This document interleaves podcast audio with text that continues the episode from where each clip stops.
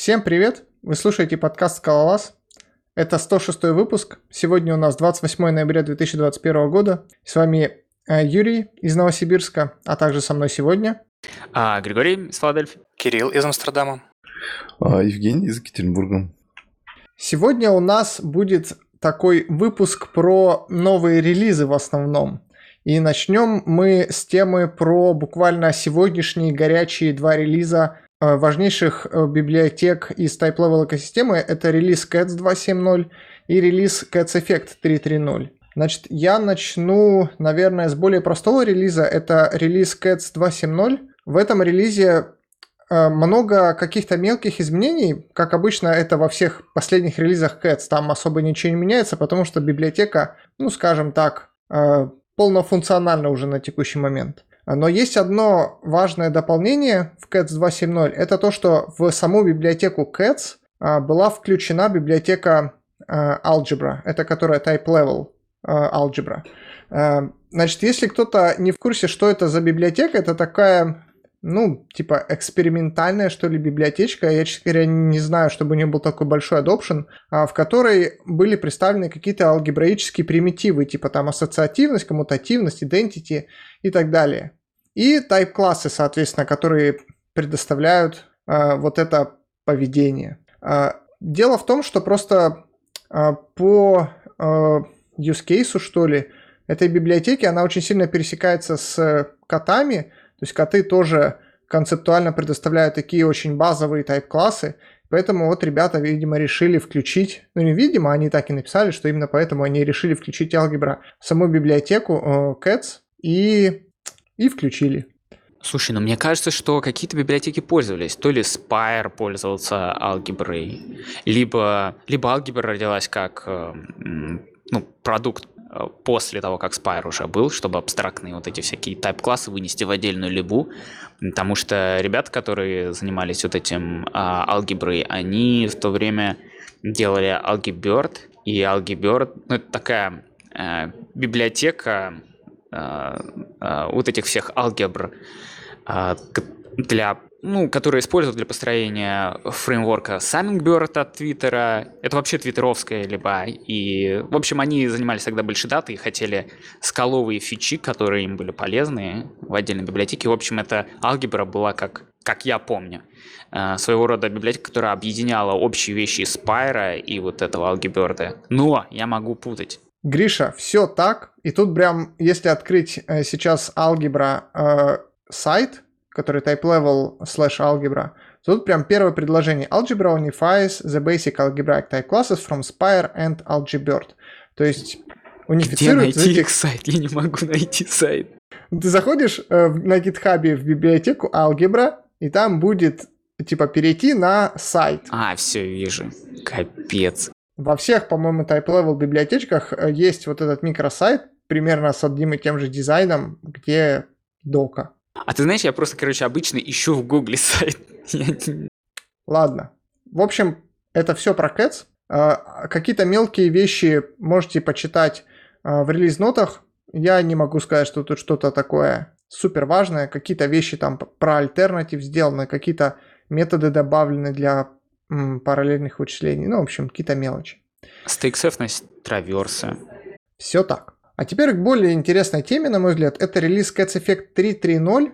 А, это довольно большой релиз, и в этом релизе добавлены, на мой взгляд, очень важные вещи, а, а именно это Fiber Dump. Тут очень много вообще написано а, в релиз-нотах про этот Fiber Dump, как он собирается, но я думаю... Подожди, а там же вот я пишу, вижу прямо первое предложение, написано про а, бинарную и, исход... и совместимость, короче, бинарную и в исходниках а, для всех дальнейших релизов. Мне кажется, это тоже очень, типа, большое а, не, не, не, не то. Тут написано, что это бинарно компактный со всеми 3x релизами, но полностью source compatible э, с каждым 3.3. И это как бы 3.3.0. Разумеется, со всеми 3.3.x оно совместимо, ведь это же только один релиз есть.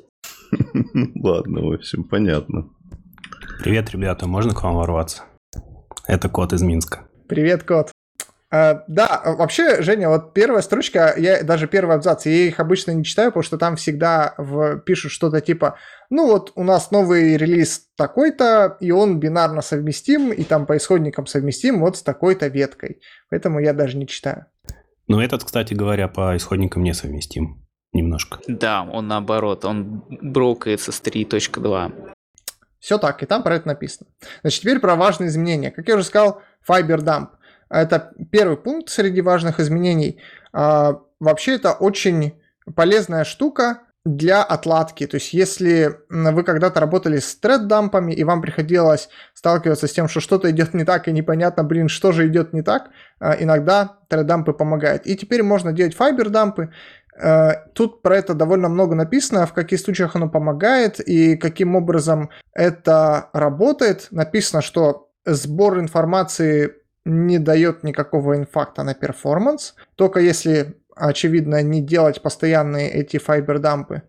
Но я хочу сказать, что это клевое дополнение. То есть это было, я не помню, это уже было в ZIO или только в ZIO 2.0 будет? Кто может мне подсказать? Я не зионавт.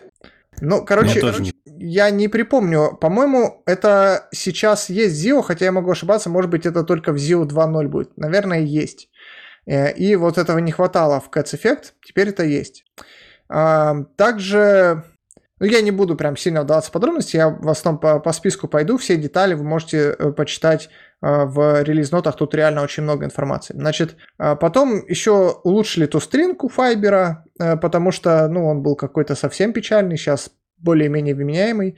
Вот следующая вещь меня очень порадовала, это называется Fiber Runtime Observability.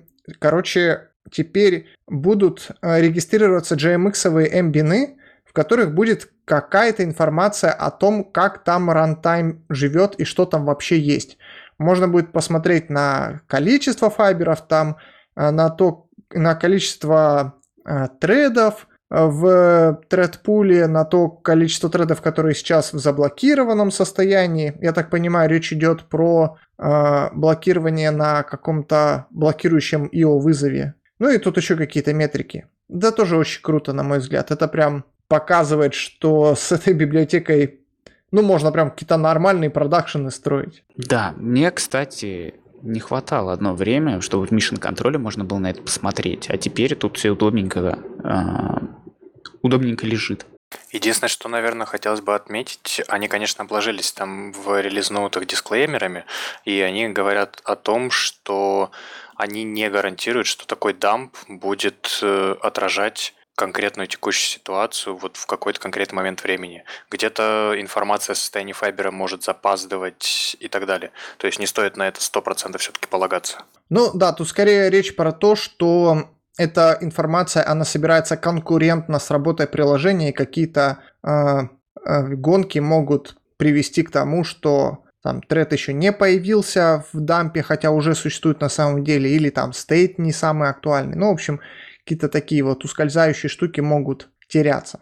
Так, слушайте, пока у нас тут пауза, я решил загуглить, что же там у ZIO. У ZIO есть Fiber дампы с 2020 года. Красота, теперь у котоводов есть. Кстати, у ZIO и, и GMX бины, по-моему, тоже были. А, у них там ZMX. А в чем разница? Я не знаю. Но чего у ZIO пока нету в первой версии, так это рантаймы слизанного Токио, который в ZIO появится только в 2.0. А в котах он уже вот с марта. А что получается, что сначала все говорили про вот этот новый рантайм э, котов очень опасным, а теперь все его слизывают? Или что ZIO хотят это сделать? Ну, слизывают не с котов, а, а с Токио, наверное. И вот как раз э, в сегодняшнем релизе Cats Effect они улучшили этот рантайм. Об этом есть отдельный пункт. Ну и ZIO, да, тоже также, вдохновляясь Токио, написали свой рантайм для ZIO 2.0. Ну, я так понимаю, ты говоришь про пункт, который называется Dynamically Self-Tuning Fairness. Да, именно про него. А можешь чуть подробнее рассказать детали, что это означает? Ну, подробно детали я не расскажу, потому что я сегодня это прочитал, но не смог запомнить все нюансы. Там э, написаны довольно такие низкоуровневые детали реализации вот этого рантайма. И описаны какие-то оптимизации, которые позволяют быть ему еще быстрее, но, к сожалению, я сейчас пересказать не готов. Наверное, я предлагаю слушателям прочитать просто эти релиз-ноуты. Ну или мы можем сейчас это вместе сделать. Я могу попробовать коротенько рассказать то, что я постарался запомнить из этой релиз-ноутов. А, в общем, суть там примерно такая, то, что у каждого из воркеров фронтайма есть своя локальная очередь размером ровно 256 элементов, и из которой этот воркер берет задачки. И, соответственно, кроме э, локальной очереди на каждого воркера, есть еще одна внешняя очередь, куда попадают задания, э, которые пришли снаружи. Например, когда при использовании async. И может быть такое, поскольку очередь это жестко задана таким размером, что при определенных условиях она переполняется. А у воркера, соответственно, будет больше, чем 256 файберов, которые ему нужно менеджить. И в этом случае, насколько я понимаю, Runtime Tokyo берет половину этой очереди, 128 элементов, и закидывает ее в внешнюю очередь, которая не принадлежит никакому из воркеров, и которую воркеры могут в свою очередь разбирать э, в своем темпе. И они сделали примерно изначально также, вдохновляясь Токио, но теперь они это несколько улучшили, и если есть вот такое переполнение, а в а чем изначально была проблема, как я понял из релиз-ноутов, а, у приложения может нагрузка, workload быть смещен как в сторону запуска большого количества файберов, которые сразу попадают в локальную очередь через э, старт, так и большое количество файберов, которые попадают вот в эту внешнюю очередь через async. И это может приводить к неравномерной нагрузке. Они в результате как-то это хитро делают, и теперь вместо того, чтобы э, они добавили новую очередь, по-моему, или они соединили две очереди, а, не соединили, по-моему, две очереди, в, в одну, две внешние очереди в одну полиморфную, теперь у них вот в этой внешней очереди может находиться либо файбер, либо целая пачка файберов, а, по-моему, размером 32, если не ошибаюсь. И воркеры могут из этой внешней очереди брать и уже как-то более оптимально это выполнять. То есть они пытаются найти какую-то золотую середину для того, чтобы под все типы ворклоудов это более или менее подходило. Спасибо, Кирилл. Э, довольно точно передано содержание. Кстати говоря, э, именно арифметика расчет вот, вот этой оптимизации, там, золотой середины, э, насколько я помню, и стала причиной возникновения того пресловутого мема от Адама Фрейзера про Fundamental Unsound Runtime. Ну ничего, Василий пришел и все починил. Что за мем-то? Поясните. Мем? Ну, летом вышла статья э, Адама, по-моему, как раз о том, что...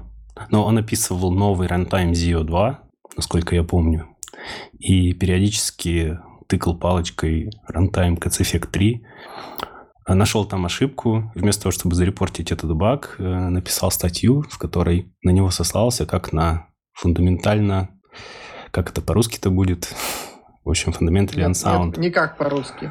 Э, баг рантайма, который, ну, в итоге Василь потом починил буквально там за 2-3 комита. Не с первого раза, к сожалению, но все-таки смог. Да, я теперь вспомнил, действительно он был смешно. Почему не, за... Почему не сделать баг-репорт? На самом деле это еще не все изменения, которые были в этой версии Cats Effect. Есть еще э, несколько, на мой взгляд, чуть более мелких. Но есть одно очень для меня нам полезное. Это э, теперь э, тест-кит для тестирования времени. Он выделен в отдельную библиотеку, не является частью библиотеки Cats Laws. То есть, если вы не понимаете, о чем идет речь, пару слов расскажу. А, в КТ-эффектах есть, собственно, эффект времени, и всякий раз, когда там IO Sleep дергается или какая-то другая штука со временем, а, там на самом деле а, дергается ряд вещей типа clock и так далее. И можно, в принципе, их переопределить для тестов и, и делать время ну, по-своему. То есть не ждать реальное там 5 э, или 10 секунд, которые там указаны, а э, ну, просто двигать время, как тебе захочется. И у э, котов была в библиотеке Cats Laws почему-то был специальный, короче, рантайм с переопределенным клоком, которым можно было управлять ручную. Ну, то есть там можно было тиками управлять. Можно было сказать там, прибавь там 50 миллисекунд. И он там тык-тык-тык все события проиграл мгновенно. И таким образом все тесты во всех библиотеках, которые, ну, тесты имеются в виду со временем, там в FS2 и так далее, они все опирались на вот этот вот э, специальный тестовый рантайм, в котором можно двигать время. Вот. Почему-то это не было выделено в отдельную библиотеку, и все либы просто, короче, зависели от Cats Laws. А, а теперь есть отдельная библиотека с конкретно вот этой вот штукой, для того, чтобы можно было э, в своих в своем проекте зависеть не от Cats Laws, а от вот этого Cats, Cats Effect Test Kit, по-моему, они его назвали если я не ошибаюсь. Да, Cats Effect Test Kit модуль. Странно. Э, ну, я как раз совсем недавно, несколько месяцев назад, писал тесты, и мне как, как раз нужно было ручное управление тиками. И, во-первых, я точно его получал не через Cats Laws, может быть, Cats Effect Laws ты имел в виду. Вот, а это во-первых. А во-вторых, механизм тут работает безобразно. Я, по-моему, репортил какой-то баг, и, или, как минимум, я просил э, спивака что-то мне объяснить э, в Gitter е, ну или уже в Discord е, не помню. Суть в том, что в итоге мне пришлось написать тесты на настоящем рантайме с системным временем, потому что эти тики ну, работали как-то не совсем правильно. Э, хорошие тесты падали на, этих, на этом тикере, а на нормальном системе времени работали. Я сейчас просмотрел этот пункт. Э, на самом деле, правда, я тут не вижу упоминания Cats Laws, но я уверен процентов на 75, что это было в библиотеке Cats Laws. Cats Laws Testkit, наверное, называлась. Вот, а теперь это в Cats Effect Test Kit вынесено. Может быть, там как-то тебе транзитивно приехало, э, приехал этот тестовый рантайм. Но я просто не очень понимаю, откуда в Cats Loss, которые к эффектам вообще вроде никакого отношения не имеют, какой-то тикер он там зачем? Ну вот в этом и была странность, что э, не, вообще непонятно, что он там делает, но он был там. Слушайте, я нашел старую статью на Software Mill, называется Time Traveling in Test, потому что я точно помню, что мы в Скала Валентинах об этом говорили. Да, и да, да, действительно, да, да. Cats Effect Loss util test context. Действительно, оно жило в Cast Effects Loss. И что он там делает, действительно непонятно. А я скину тогда статью тоже. Все-таки ну, Cats Effect Loss а не Cats да. Да, тут, видимо, немножечко ошибся. То есть, да, я помню, что какие-то там законы, но, видимо, не Cats законы, а законы Cats Effect ов. Ну ладно. Тут еще есть э, пару мелких вещей, которых я просто упомяну. А, и улучшен вызов метода interruptible. Это такой же метод, как а, блокер, только для блокирующих кусков кода, которые можно прерывать. То есть тут про это написано, что народ не совсем правильно его понимал, он не совсем правильно, видимо, работал, а теперь все нормально. Написано также, что трейсинг работает на Scala.js, и там, видимо, какие-то свои подводные камни. И, э, кстати, Fiber дампы, они и на Node.js тоже работают. То есть Scala.js под Node.js там будет Fiber дампы. И еще сделаны какие-то улучшения на тему э, финализации канцелейшенов э, в рантайме. И целая куча каких-то других мелких улучшений, которые написаны просто большим-большим списком. Слушай, а вот ты тут упомянул Scala.js, я вот подумал, а у Zio есть JS или они не ориентируются на это вообще? Не могу тебе сказать. Мне, честно говоря, кажется, что что-то есть. Ладно, ребят, я думаю, то, что следует идти дальше по темам, потому что тут мы все обсудили, даже достаточно подробно. И у нас есть следующая тема, которая тоже очень близка к тому, что мы сейчас обсуждали. Э, на самом деле, тема немножечко подпротухла, потому что э, то одно, то другое, то мы не могли собраться, то мы обсуждали какие-то другие вещи. Э, так что, возможно, вы уже э, слышали про это, но придется нам повторить. Спивок выпустил статью про бенчмарки Cats Effect 3 и ZIO. Насколько я понимаю, речь идет про ZIO 2. И Почему это важная статья? Потому что ZIO, в свою очередь, очень часто выпускали бенчмарки, а, которые мы, кстати, уже обсуждали в подкасте, и эти бенчмарки в основном написаны просто отвратительно, либо как-то на каких-то хаках ZIO рантайма там все держится, либо еще что-то. И в этих, в этих бенчмарках, естественно, всегда побеждал ZIO. И тут получается бенчмарк от конкурирующей стороны, от Type Level, от Спивака. И, естественно, все, все не так, как показывают в ZIO презентациях, но если прям супер коротко, то просто оба рантайма работают хорошо. Где-то Cats Effect чуть-чуть впереди, где-то ZIO чуть-чуть впереди. И есть один, на мой взгляд, важный вывод, что у ZIO просто довольно много вещей внутри рантайма, которые заточены под бенчмарки. Ну, типа, чтобы флотмапы быстро прыгали, что совершенно не коррелирует с реальностью, и это не нужно. Такие дела. Кто-то может еще что-то добавить? Мне кажется, мы это уже обсуждали несколько месяцев назад. Именно то, что бенчмарки ZIO тестируют скорость флотмапов. Мы обсуждали сам этот факт, но мы не обсуждали то, что есть сейчас пруф от Спивака, где он конкретно это померил, и это действительно подтвердилось. Мне кажется, мы как-то упоминали это, да, но вот конкретно, похоже, не говорили. Ну, в целом, статья, она э, достаточно честная получилась, что где-то ZIO быстрее в этих бенчмарках, и где-то коты чуть быстрее или вообще такие же в рамках там девиации. И э, мне кажется, что Дэниел делал упор на то, что микробенчмарки хороши, что, чтобы померить flatMap ы и какие-то нереальные ситуации. Мне больше всего в этой статье понравилось то, что там достаточно глубокий анализ, и там, правда, отталкивается все от каких-то реальных use case ов, а не от того, что вот, смотрите, короче, у нас там конкуренты есть, смотрите, какие мы реальные пацаны, а конкуренты лошары полные. В этой статье все куда более спокойно и куда меньше маркетинга, и куда больше техники. Ну да, и он советует просто, типа, мерите на своих приложениях, а не на каких-то абстрактных числах.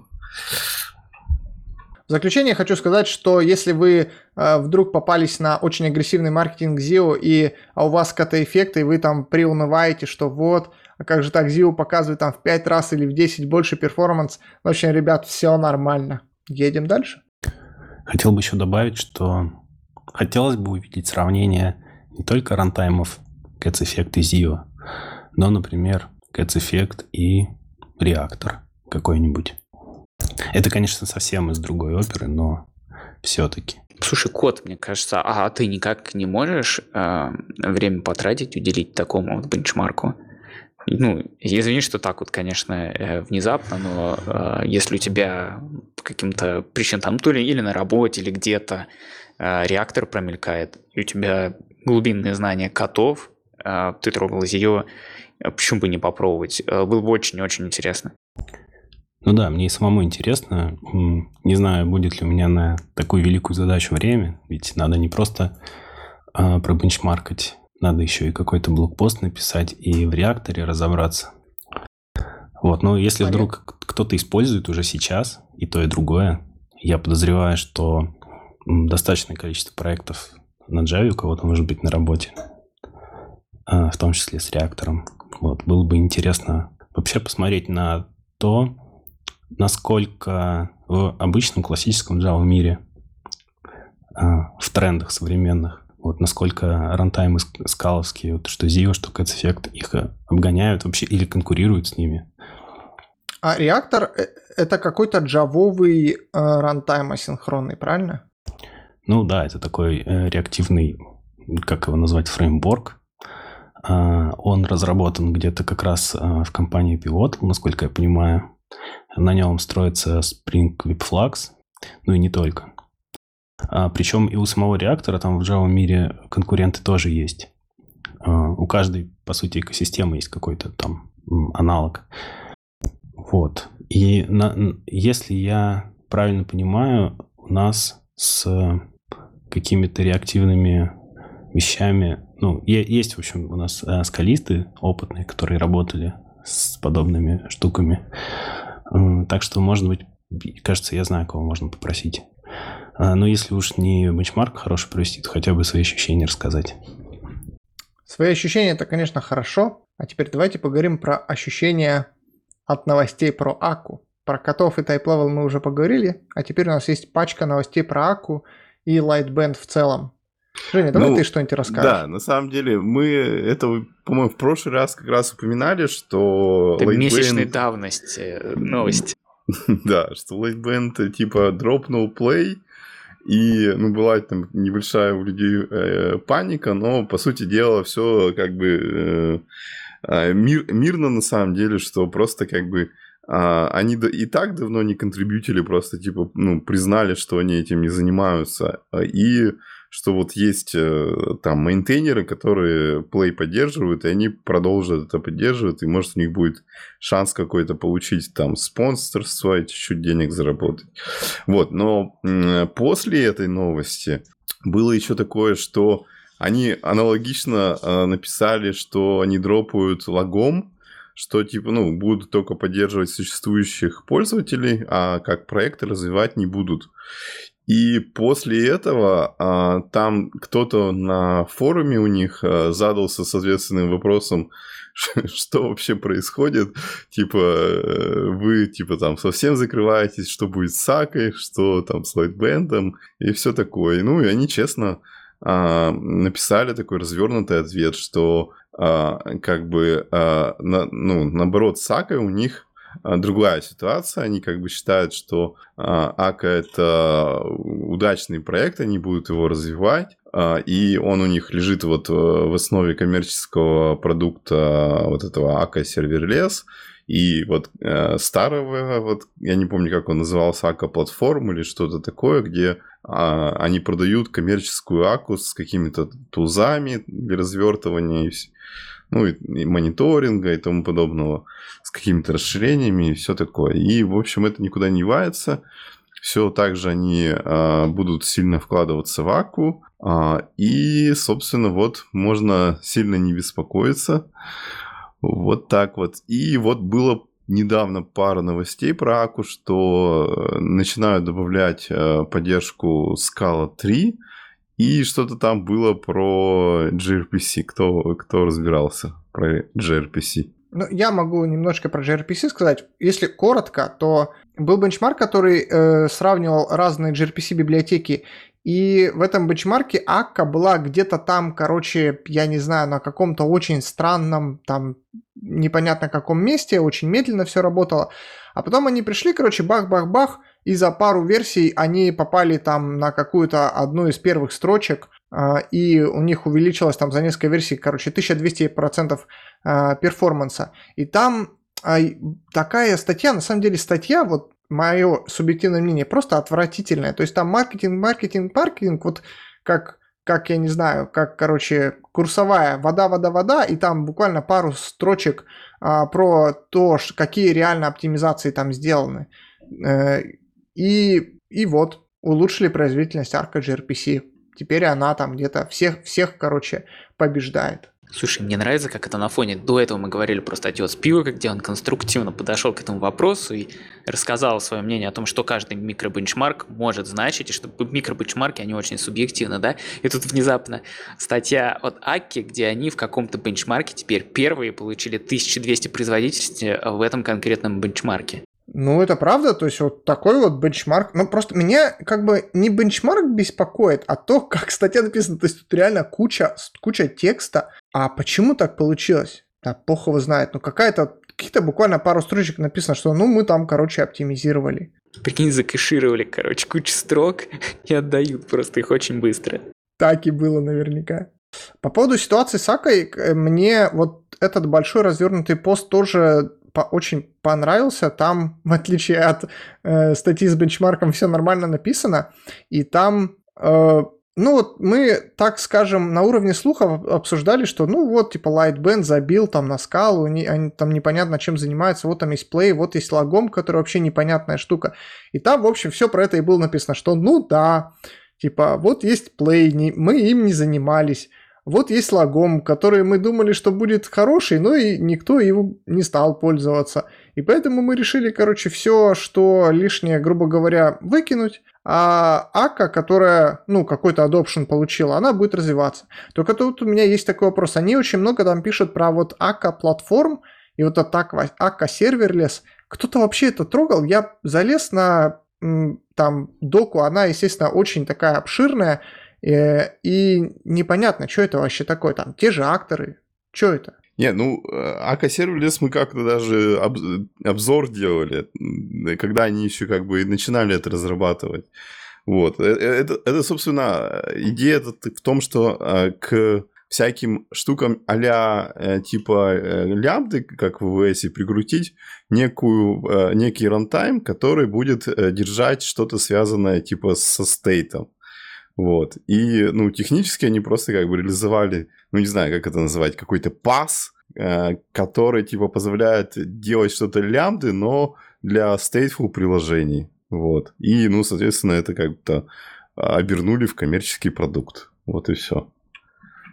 Ну, понятно. Я, короче, кстати, в статье про э, gRPC нашел, что же они там сделали. Они просто для какого-то конкретного случая идут в обход стрима и не делают э, создание вот этого ака стрима для того, чтобы обрабатывать gRPC реквесты. И еще не парсят HTTP хидеры. Вот и все. 1200 перформанса, ребята, вот как надо делать. Да, то есть либо кэшировать строки, либо просто от них избавляться и не аллоцировать.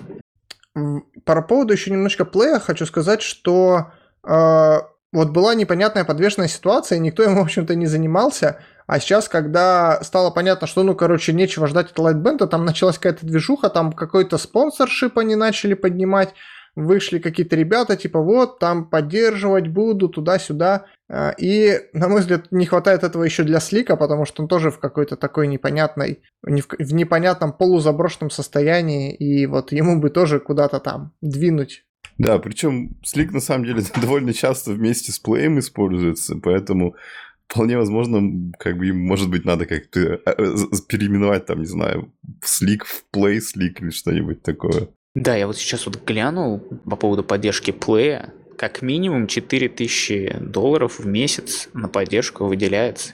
То есть, э, скажем, что там, пол, пол рабочего дня в месяц один человек может тратить.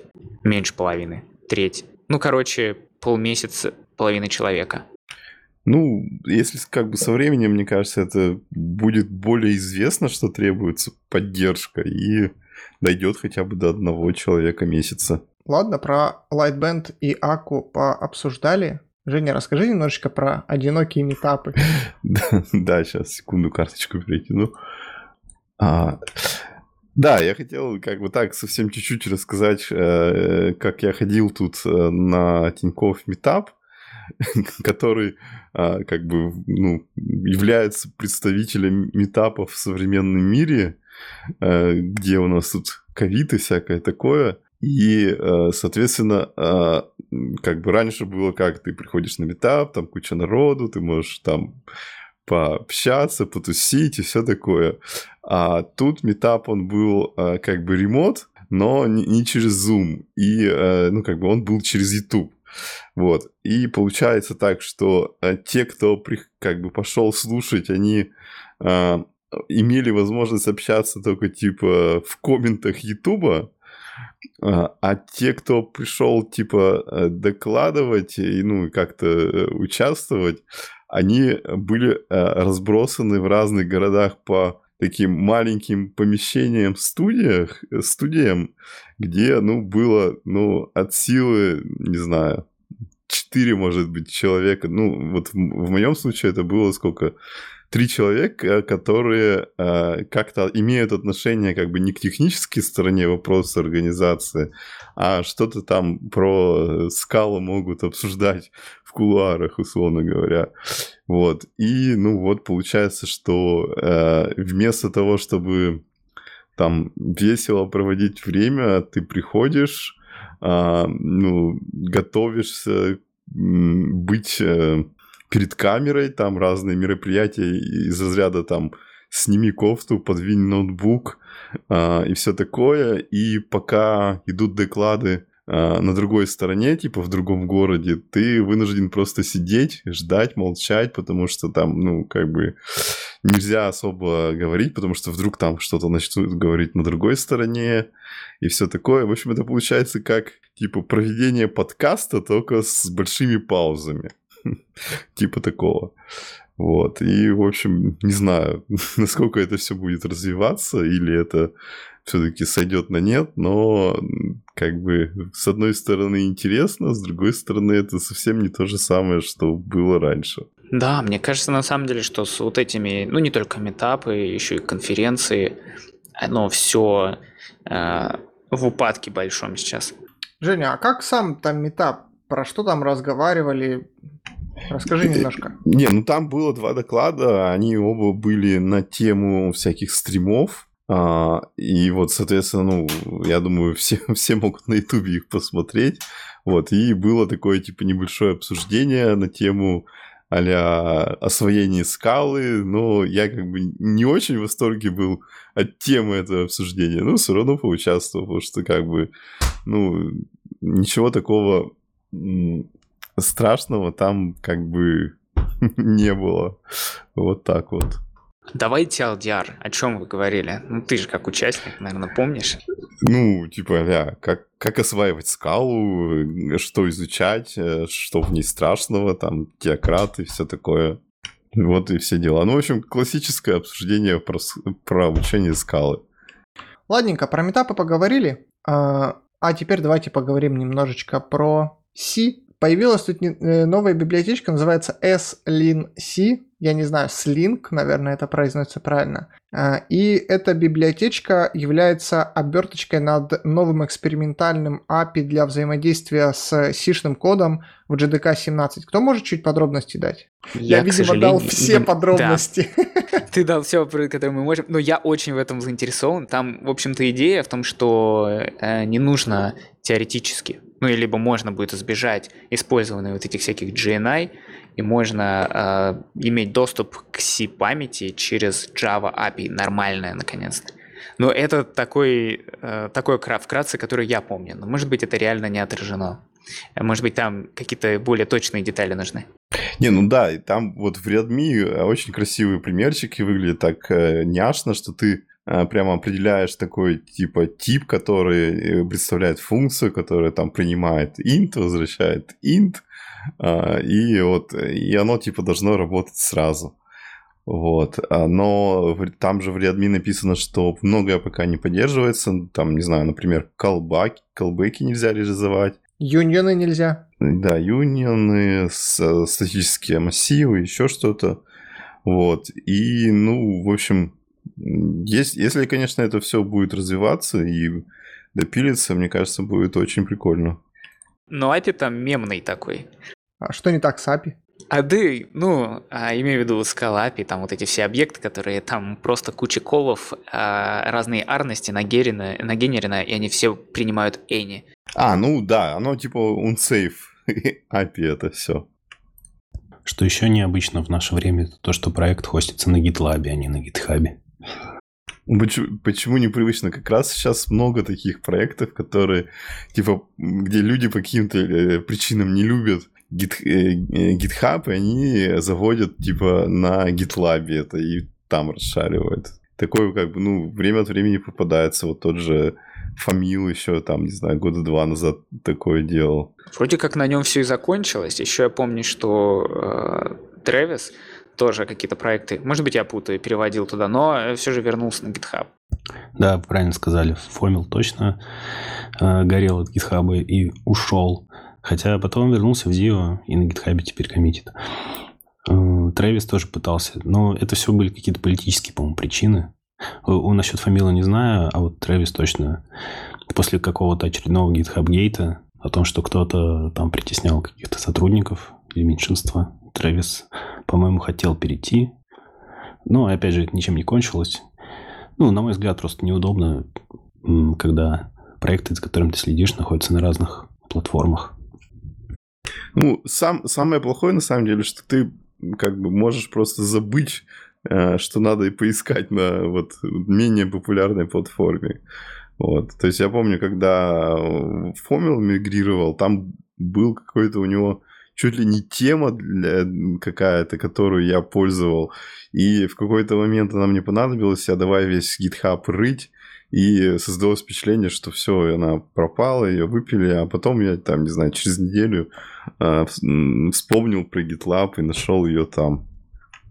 А вот, ну на самом деле мне интересен этот проект. А, у нас есть же сейчас SBT GNI, где можно писать на расте, и SBT за тебя все соберет, положит все в, артеф... в артефакты твои байдинги и зааплодит. Было бы прикольно посмотреть, как это можно сделать с человеческим API, и что нужно вообще от скалы. И может быть, ну, я так понимаю, что GMH все равно нужен будет для твоих прокси-классов нагенерить какой-то C-код, просто общение с ним будет проще. Ну, не знаю. Но вообще GNI это, конечно, глина полнейшая. Вот я с ним не работал практически, но когда там чуть-чуть него смотрел, там, в общем, лучше не ходите туда, дети, там плохо. И если вот этот Project Panama, который э, в GTK 17 да, разовьется до какого-то вменяемого состояния, будет классно. А, да, но а, глина-то все равно останется. Никто не отменяет а, memory copy, который случается между C и Java памятью. Тебя все равно виртуальная машина. Тут как ни, как, как ни крути будет глина. Не, ну это да, но тут уже на помощь приходят штуки типа Грааля, где у тебя все может быть в рамках одной виртуальной машины. Наверное. А я не знаю, как у Граля вообще байдинги поддерживаются. Как там это вообще работает? А там, так как у тебя все в рамках э, одной памяти, ты просто как бы обращаешься и все. Слушай, а Java кода как это выглядит? То есть прям, ну то есть Java код вообще тот же, но ты когда э, в Native Image собираешь, у тебя все внезапно классно работает. Там даже не обязательно Native Image, и там, ну просто типа есть API для обращений. Там, Ладно, мне кажется, там мне также, надо погуглить. Да, это сейчас я, может быть, немножко э, могу что-то поднаврать, но там вообще вот интероп между языками очень, очень легко сделан. То есть там Uh, можно же не только с C-шным кодом взаимодействовать, там с JavaScript, JavaScript можно вызывать из Java, или там из Python можно вызывать JavaScript, который вызывает Java, ну то есть какую-то такую вообще дичь делать, и там все это выглядит, ну, настолько, насколько это может прилично выглядеть. Ну нет, я сейчас вот посмотрел, и GMH OSI, ну то есть как, как GNI работает. У тебя есть прокси на GVM стороне, есть у тебя а, а, реализация на C-стороне, и Шивен такая умная, она берет и линкует их все вместе. И вот так вот на C-стороне API не поменялась, все такая же глина. Не, ну API на C-стороне, естественно, никуда не денется. Не, ну то есть там, там же знаешь, там у тебя функции с такими сигнатурами и вот этими J-классы у тебя появляются, J-объекты, и там... Ну, ладно, в общем, надо смотреть. Ладно, едем дальше. А, а вы хотите пообсуждать вот доклад э, Лихайо об, о, о том, как они используют скалу в Databricks? Ну давай, раз уж начал. А, ну, в общем, а, там была какая-то конференция ScalaCon, что ли, где а, а, вот он сделал а, такой обзорный доклад, а, который, честно говоря, привлек все, э, всех внимание тем, что он там типа э, как-то э, сказал какие-то фразы, которые воспринимались примерно так, что э, ну типа в Databricks э, скал как бы так не очень хорошо пишут. вот. Но на самом деле доклад интересный. Э, там как бы он э, делает обзор э, как бы вообще инструментария, с которым сталкивается вот разработчик, который пришел в Databricks работать, и какие цели были при создании этого инструментария. Ну и в первую очередь они как бы э, преследует цель, что ну, разработчик, который пришел туда или переходит внутри как бы с другой технологии, ну там, не знаю, с питона, например, то он как бы не обязан быть таким крутым скалистом, а он как бы должен просто иметь какой-то э, определенный уровень начальных зна- знаний, а дальше типа он может там по ходу разобраться а, с деталями. И, а, ну, вот э, всю инфраструктуру, которую они пилят, это а, как бы связано с организацией вот этого experience а такого, что не требуется прямо погружаться в, де в дебри всего.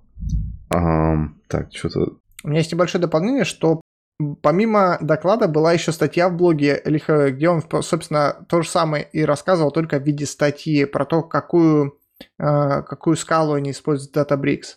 И тут такой вообще, такая штука, что это такое непопулярное мнение. Все вот во всем информационном пространстве вокруг скалы. У нас тут у всех Tagless Final, там, я не знаю, ката-эффекты, ZIO, там версии библиотек 0.0.0.0.3, Milestone 18, и у всех продакшн на этом работает, и все такие модные. А потом, короче, ты приходишь куда-нибудь, будучи там джином или медлом на скалу, а там какая-то вообще другая ситуация вот в обычной работе. И вот э, Ли он рассказал про вот эту обычную скалу, которая, я думаю, больше, больше, в большем количестве компаний, чем вот эта модная скала, да, так скажем. Что у них больше похоже на Java, да, что у них там не используется каких-то там суперсложных фич. А если используются, то они скрыты где-то в каких-то внутренних библиотеках. И вот он там типа делал платформу, э, ну вот знаете, он типа такой человек, который пишет библиотеки для других людей, которыми потом они пользуются. Вот он, да, наверное, мог там использовать какие-то внутри сложные штуки, там макросы или еще что-то, но пользователи этих библиотек, а им нужно просто получить простейшие API и там вызывать его там. Им вообще пофиг на сайд-эффекты, они хотят вот по HTTP сходить или там, не знаю, файл прочитать. И все его библиотеки, ну не все, как бы многие его библиотеки, которые вот есть в open source, я думаю то, что а, многие внутри а, Databricks не за open source, они все, ну, просто, короче, такие рабочие крестьянские либы. Там, сходи туда, сделай то. Никакой там особо, э, ну, не нужно там э, две недели читать доки для того, чтобы вообще понять, что происходит в кодовой базе. То есть, ну, понижает порог вхождения это, но зато, э, ну, и мы не получаем каких-то таких преимуществ, как от другой функциональной скалы, так скажем. То есть мнения тут разделяются. Ну, да. И, в общем, э, там еще э, он из интересного рассказывал, что, ну, во-первых, они а, используют базель для всех билдов, и как бы, ну, не только для скала, для вообще всех языков. И получается, что у них как бы, а, ну, э, единая туза для всей разработки, как бы для всех проектов. А, и они используют такую интересную штуку, я что-то раньше про нее не слышал, называется DevBox. Это, короче, ну, некое такое решение, чтобы э, делать конфигурации проектов так, чтобы они э, вот из одной конфигурации могли запускаться и на серверной инфраструктуре, и там на лаптопах. Вот, то есть э, там типа, ну, как бы единый конфиг, а запускается э, по-разному. А, ну, на разных э, э, машинах. Вот. И получается, что э, все приложения, которые они должны бежать на сервере, они могут совершенно так же запустить локально на лаптопах с, с, как бы с маленькими ресурсами и как бы ну не там ломать голову от того, Э, как конфиги отличаются ну, в разных окружениях и, и все такое. Вот. И еще он упоминал, что он там пишет некий э, ранбот, это какой-то кастомный CI, э, который э, написан на скале, и типа, я не понял, он как бы упоминал там Jenkins, но я не понял, это как бы типа оберка над Дженкинсом или типа просто принципы работы похожи на Jenkins. Вот. И что э, вот, типа, как бы для скалы она запускает там и разных комитов и всякое такое. И, в общем, постоянно тестят на нем. А, в общем, все в таком духе. Слушай, а DevBox это типа Docker Compose, что ли, или что? Ну да, это что типа Docker Compose, но причем там похоже, что на лаптопах он не в докере пускает, а типа, ну, на чем-то типа LXC контейнеров, вот, а на продакшене пускает в докерах, вот. Что-то, в общем, да, похожее. Насколько я помню из доклада, у меня создалось такое впечатление, что у них основная цель была создать для каждого разработчика свое изолированное окружение, в котором он может играться, не при этом никак не взаимодействуя с такими же окружениями других разработчиков, то есть включая какие-то сторонние зависимости сервисы.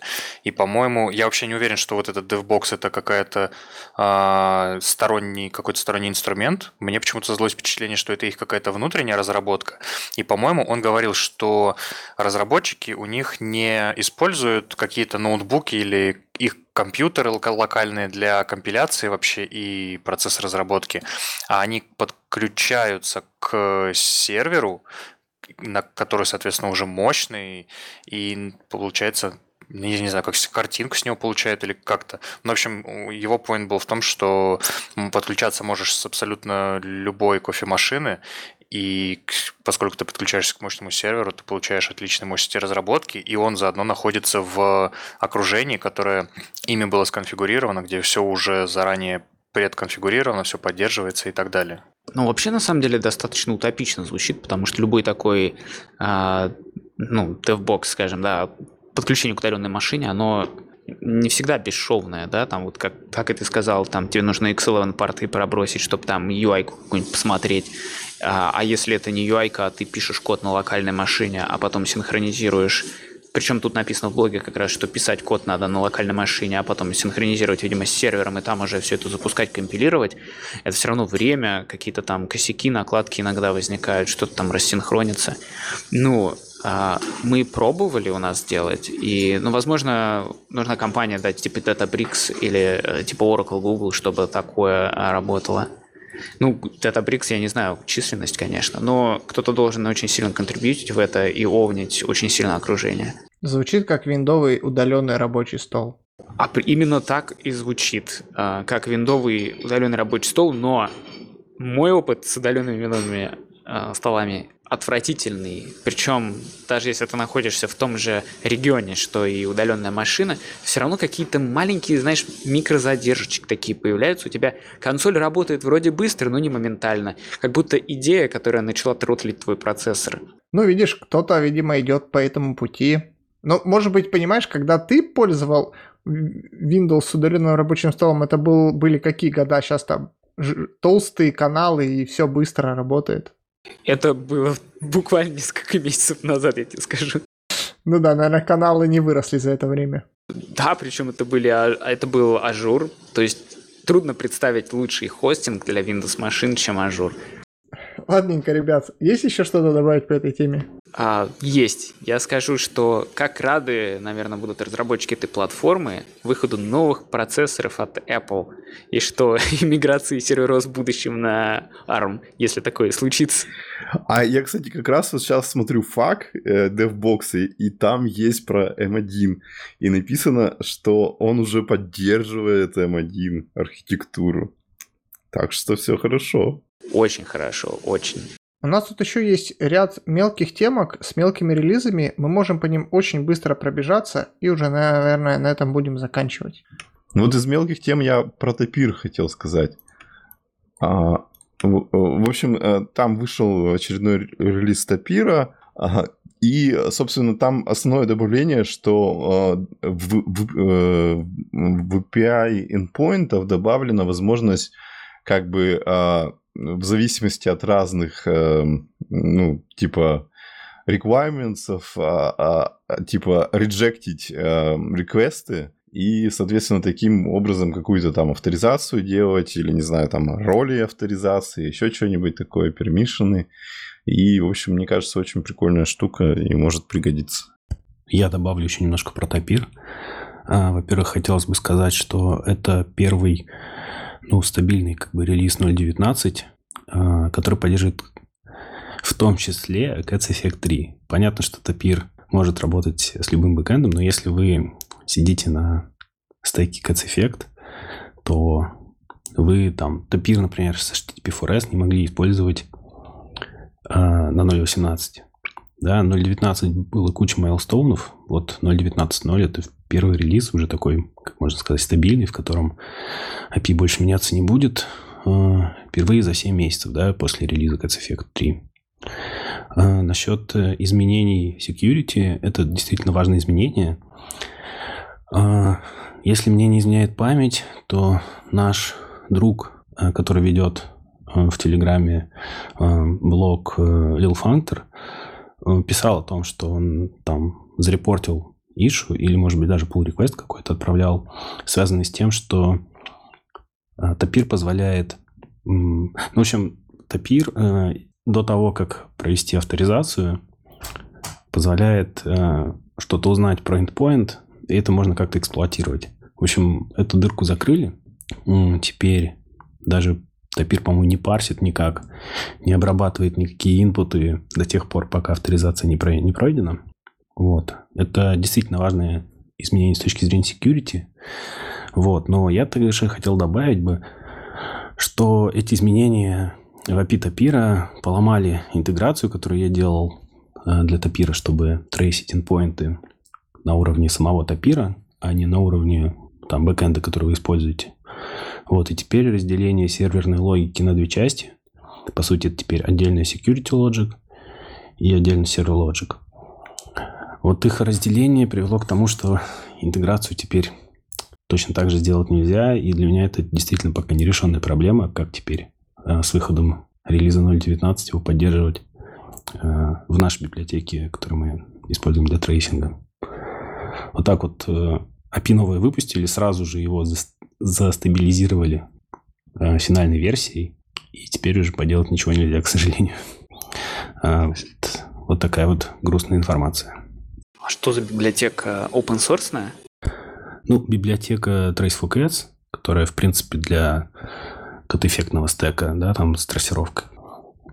У нас есть интеграция с топиром, ну и, по сути, она, эта интеграция позволяла написать endpoint, который работает в эффекте все уже знающим про трассировку, а потом такой endpoint кое-как об, обернуть и проинжектить туда э, трейс-контекст, входящий через один из инпутов э, топира. Вот так как раньше была одна единственная функция, а стрелка FB, которая отвечала за серверную логику, и эффект там присутствовал один раз, это все можно было протрейсить путем вытягивания из инпутов какого-то контекста, его можно было там эффектно вытянуть, э, приклеить, инжектировать. Теперь э, логика разделилась на две части, и сделать это так просто уже нельзя. Ну и так как API стабильная теперь, и вряд ли они сломают в 0.20 даже его, то я теперь не знаю, честно говоря, что делать. Меня не особо было много времени подумать, но пока что те, э, то время, которое я мог уделить этому, вот ничего, никаких плодов это не дало. Ну, буду дальше думать, смотреть, какую проблему можно решить. И так, в целом, конечно, э, ну, за Топир я рад, что они такой security issue поправили. Звучит очень круто. Да, Топир очень хорошая библиотека. Я вот тоже немножко ее использую. И, в общем, э, пока доволен, несмотря на то, что там действительно между версиями всякие штуки немножко ломаются, но в целом не страшно. Кого пугала несовместимость каких-то вещей между, скала, между версиями скала библиотек? Еще важное. А, теперь в Топире есть сразу же бэк на чистом нете.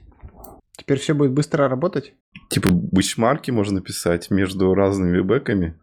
Ну, я думаю, бычмарки, может быть, даже уже где-то и были. Ну, теперь э, можно полностью всю свою серверную логику описывать, все эндпоинты описывать чисто на топире и сразу натягивать на нете без каких-то прослоек. А, слушай, а вот такой, ну, может быть, глупый вопрос, а кто так делает? А, какие use cases? Когда Netty используется как сервер? Когда, когда хочется такой бэкэнд использовать? Э, да, наверное, всегда. Довольно производительный бэкэнд. А, ну так. Ну, уж явно лучше, чем Blaze. Ну, понятно. А, давайте в следующий выпуск позовем нашего друга Лолдога, он расскажет. Мне кажется, он очень долго ждал эту фичу и очень был рад ее выходу. А мы его звали уже, он как-то э, не хотел все приходить. Но если ты сможешь его затащить, то, конечно. Знаете, вообще это просто сервер широкого назначения, то есть его можно там под разные нужды эксплуатировать, в том числе под HTTP сервер. Не вижу никаких противоречий. А, да, да, понятно. Я просто забыл, что у нас Blaze, блин, везде по дефолту, и э, да, код напомнил мне. Ну, Blaze, если вы HTTP4S, хотя там еще и Ember есть. Ну, а так, наверное, большинство юзеров, юзеров Топира на Аки сидит, скорее всего. У Netty есть один минус, что он очень низкоуровневый, и там очень легко отстрелить себе ногу, если делать что-то не так с потоками и с тредпулами вообще. И поэтому, ну, короче, надо там, типа, неделю его, если ты его первый раз видишь, нужно его неделю там читать доки, очень все аккуратно делать. А, и, ну, высокий порог входа у эту штуку, в эту штуку. Понятное дело, что когда ты уже умеешь в нете, то там э, можно быстренько что-то накидать, но все равно это будет намного более низкоуровнево, чем на каком-нибудь фреймворке типа Тапира, быстро хоп-хоп-хоп API собрать, и оно там за тебя уже все эти низкоуровневые детали реализует. Ну вот, так, такая вот история с Netty. Э, честно говоря, не понял проблем. По-моему, основная проблема, которую ты писал, это то, что э, случайно можно запустить какой-то блокирующий ион на нетипуле, вот, но это относится точно так же и к любому нашему там рантайму, CACEFFECT или ZIO. а, где есть высокопроизводительный такой worker thread pool, на котором никакой блокинг запускать нельзя. Для этого есть специальный отдельный пул. Там чуть-чуть все сложнее, то есть, насколько я помню, там есть отдельный, то есть это же асинхронный фреймворк, там есть отдельный пул э, для обслуживания как бы самого Netty, то есть его вот этих асинхронных, э, ну, асинхронный свой pool. А, а потом, когда э, ты уже принял запрос, э, и ты хочешь запустить свой код, неважно, блокирующий он, он или нет, ты должен это отдавать в свой pool. А уж блокировать на нейтивских тредах тоже, ну, естественно, точно нельзя. Но просто вот это все э, перекидывание из тредпула в тредпул ты должен сам реализовывать, и ты должен, ну, короче, сам не продолбать этот момент. А в, во всяких ката-эффектах из IO это делается, ну, API намного более высокоуровневый, и ты типа, э, ну, э, просто показываешь намерение, а не вот этой низкоуровневой детали. Я сразу вспомнил историю, как одного нашего знакомого не взяли в какую-то компанию по причине отсутствия опыта с Нетти. Это мемная история тоже, если вы помните. Я не помню. Ну, Гриша должен знать. Да, было такое, я тоже помню. Да. Это пару лет назад, по-моему, было назад. Давайте, раз уж упомянули. Расскажите тем, кто не в теме. Да-да-да, именно это говорю. Без имен давайте. А, ну, есть известная компания российская, у которой в стейке есть Netty. Э, один э, известный в скал-сообществе человек пришел к ним на собеседование, его мучили часа полтора, а потом спросили, есть ли у него опыт в нете. Он сказал нет, и с ним попрощались. Какие отличные методы собеседования. Нужна книжка какая-нибудь, какую-нибудь выпустить, типа от про то, как правильно собеседование вести, и этот Netty-driven интервью. Вообще, Netty довольно специфичная штука, то есть я бы тоже не сказал, что у меня есть опыт с Netty, но ну, типа, кто его использует голым? Ребят, я бы тоже так сказал. Я бы сказал, что ну нет, использовал для того, чтобы стартануть что-нибудь. Ну, как бэкэнд какого-нибудь сервера.